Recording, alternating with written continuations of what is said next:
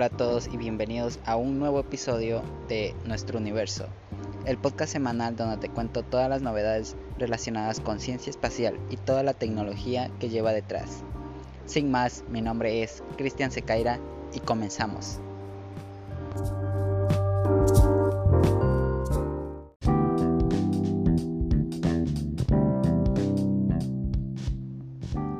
Semana más con la información y es que tenemos novedades relacionadas con Starship, la nave espacial de SpaceX que pretende llevar humanos a Marte. También hablaremos nuevamente sobre Starlink y la NASA confirma lagos subterráneos en Marte y mucho más. Así que vamos al lío.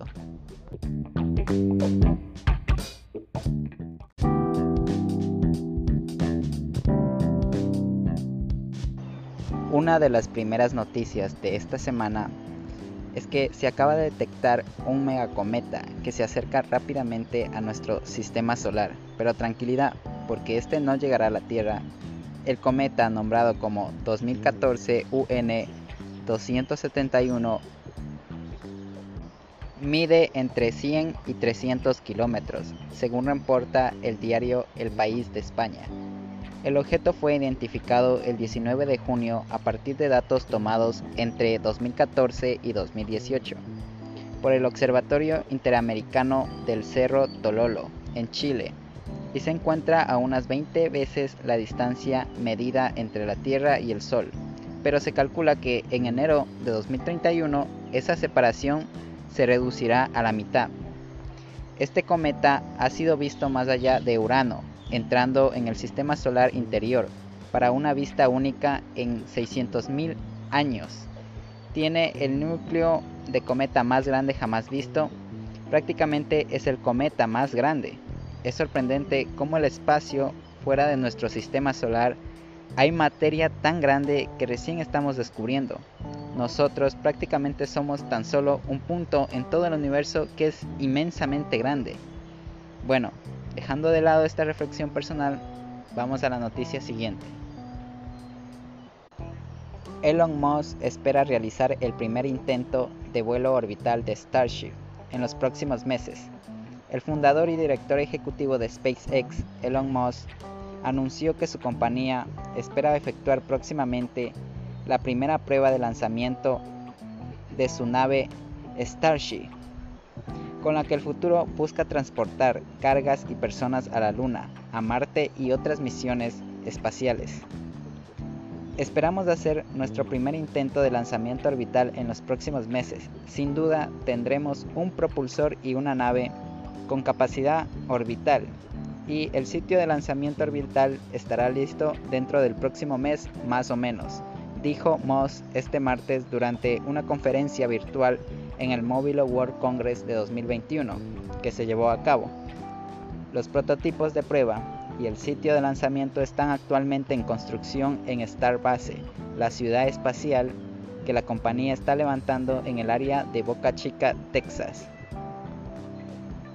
El 25 de junio, la presidenta de SpaceX, Guywin Shotwell, afirmó que la empresa estaba apuntando a julio para el primer lanzamiento orbital de Starship, con un propulsor Super Heavy de la compañía, a pesar de carecer de las aprobaciones regulatorias necesarias para tal lanzamiento. Según Shockwell, la compañía seguía adelante con sus planes para realizar el vuelo orbital desde su centro de pruebas de Boca Chica. El 5 de mayo, SpaceX aprobó exitosamente un prototipo de Starship con el vehículo SN-15, volando con una altitud de 10 kilómetros antes de completar un aterrizaje exitoso.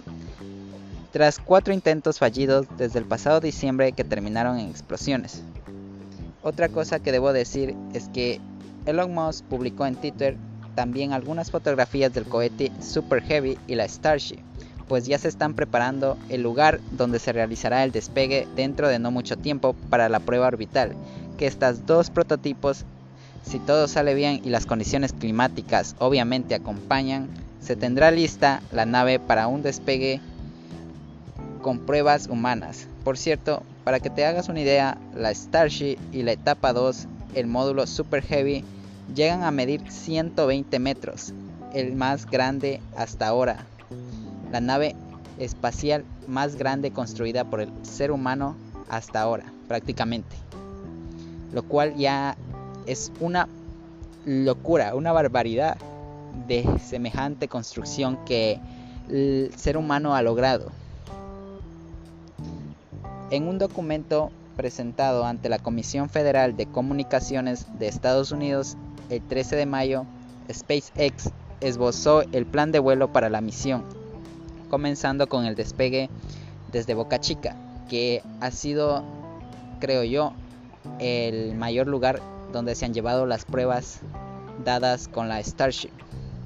El plan prevé que un nuevo prototipo de Starship, muy probablemente se llame el SN-20, abandone la atmósfera y vuelva a entrar en su primera órbita e intente un amerizaje suave frente a las costas de las islas hawaianas de Kauai,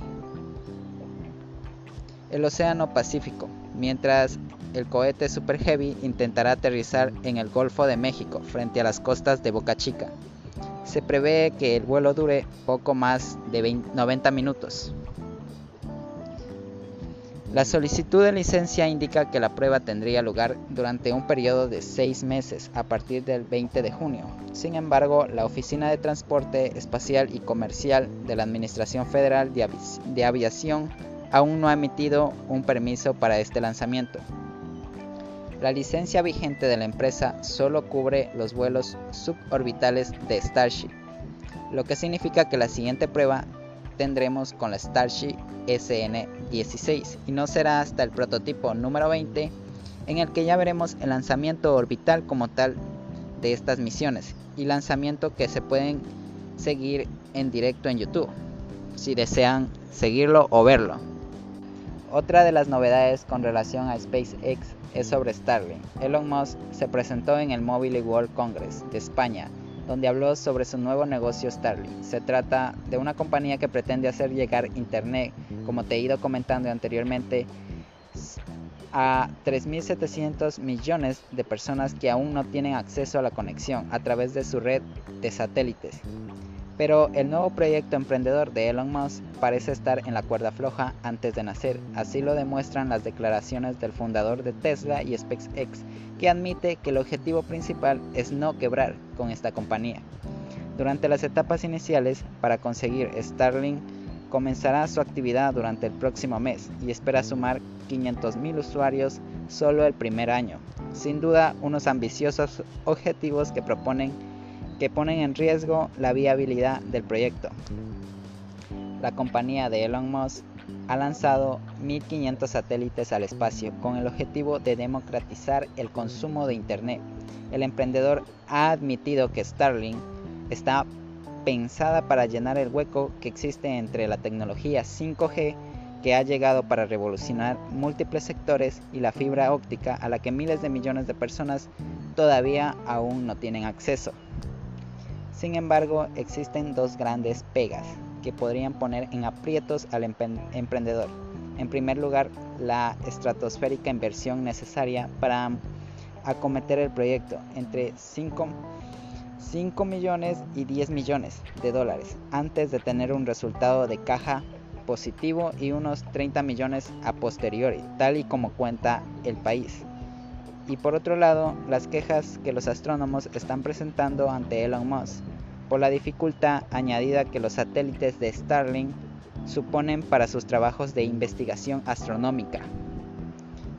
Al final, lo que Starlink busca es hacer que absolutamente todo el planeta tenga acceso a Internet, donde pues las conexiones con cable no llegan o la cobertura no existe. Desde luego, una idea bastante buena, pero que requiere inversiones grandes, pero ya está dentro de unos años no se lograrán estos objetivos.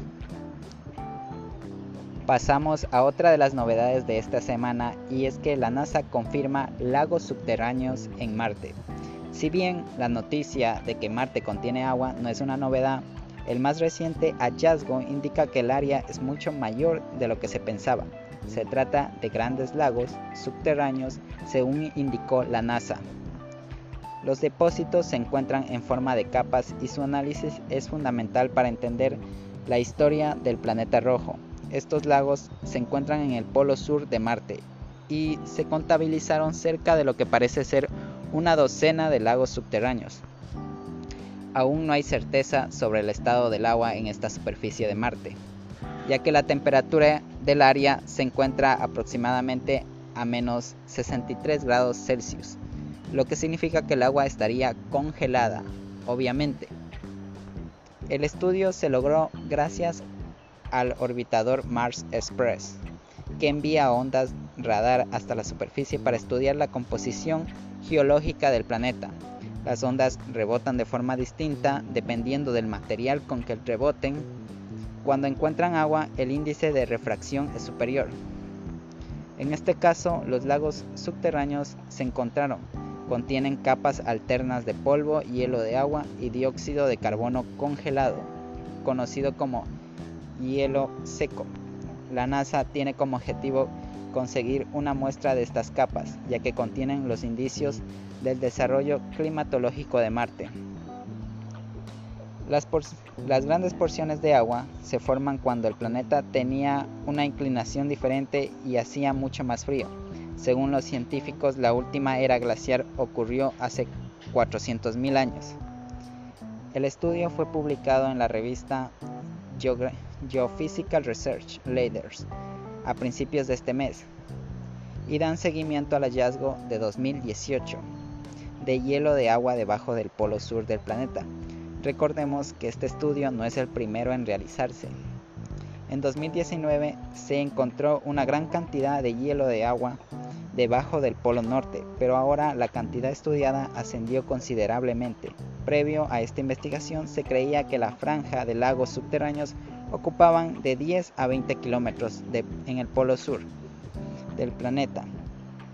Plau considera que será necesario enviar un rover al polo sur de Marte para dar con más respuestas sobre las condiciones del agua en estos lagos subterráneos. La NASA lo intentó una vez pero no tuvo éxito, por lo que aún está por analizarse. Otra de las noticias de esta semana relacionada con Marte es la misión de de Emiratos Árabes. Ha conseguido por casualidad la, las primeras fotografías y imágenes de más alto detalle hasta la fecha de auroras boreales discretas en Marte. El cielo de Marte nos trae un poco locos, egocéntricamente hablando, viendo que incluso nos llevan la contraria en el color de sus atardeceres, hablando de auroras boreales. Eso sí, hasta la fecha teníamos más bien algo de bajón, con eso de que con un campo magnético tan tenue no es demasiado fácil que se produzcan, según lo explicó la EASA, pero la misión de Hop Emiratos Árabes nos ha traído las que se consideran las primeras imágenes de auroras boreales discretas en Marte. Eso sí, el resultado es algo menos espectacular de lo que podríamos esperar, dado que se trata de la captura de emisiones ultravioletas, gracias a sus espectrómetros, como explican en la web de la misión. Las auroras discretas de Marte son las que se producen a unos 140 kilómetros de altura en el lado nocturno del planeta y se corresponden con una precipitación energética de electrones en relación en principio con el magnetismo del planeta. Las difusas son parecidas en la zona en la que se producen, pero se producen a más baja altura durante la tormenta solar intensa y mientras que las protones se observan en el lado diurno del planeta y se deben a interacciones entre el hidrógeno de la atmósfera de Marte y el viento solar. Siguiendo con otro tema y es que ahora tenemos que hablar sobre relojes y es que concretamente tener la hora en el espacio es más complicado de lo que parece. Los relojes atómicos que se utilizan actualmente en el espacio nos dan más de sí y es normal, estos cachorros se basan en átomos confinados en una caja que funciona como corazón del reloj. El problema es que la estabilidad a largo plazo de estos relojes deja mucho que desear. Los átomos chocan con las paredes de la caja, acaban generando problemas. Por ello, en 2019, la NASA puso en órbita el reloj atómico de espacio profundo. Se trataba de un sistema basado en iones atrapados en el que los átomos están confinados electrónicamente de tal forma que el riesgo de colisión de paredes ahora de paredes es menor. Ahora Eric Bohr y sus colegas presentan en Nature los datos del primer año de funcionamiento y la cosa empezó mal. ¿Por qué?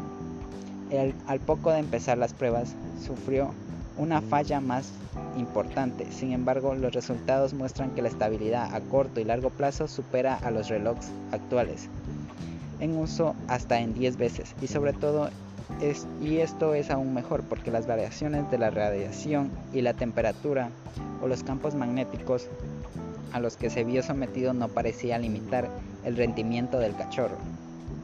Lo más interesante a nivel práctico es que siempre, según los investigadores, investigadores el nivel de rendimiento apunta que esta tecnología podría usarse para permitir la navegación casi en tiempo real de sondas de espacio profundo. Sin embargo, aún es pronto. Los análisis del reloj atómico de espacio profundo indican que el instrumento no podría tener una esperanza de vida más allá de 3 a 5 años. Es cierto que la NASA está trabajando en ampliar a más de una década, pero estos trabajos aún están en pañales. No obstante, es, es una solución muy interesante para conseguir que los viajes unidireccionales en el espacio profundo den un gran paso adelante. Y bueno, creo que antes de finalizar el episodio de esta semana me gustaría aclarar que este podcast es un proyecto personal, por lo tanto no quiero que pienses que yo soy algún experto. Lo que sí me gusta hablar es sobre temas de tecnología y ciencia. Por esa razón nació este proyecto que va enfocado a ser una fuente de divulgación de todos los avances que van ocurriendo, tomando la mayor cantidad de datos posibles de fuentes confiables y especializados. También quiero agregar que todos los enlaces de los artículos lo voy a dejar en la descripción de cada episodio si deseas ampliar esta información. Creo que con esto ya aclarado hemos finalizado el episodio de hoy y si te gusta te invito a que sigas el podcast y te suscribas porque cada semana estaré subiendo nuevo contenido. Nos escuchamos la semana que viene, así que adiós.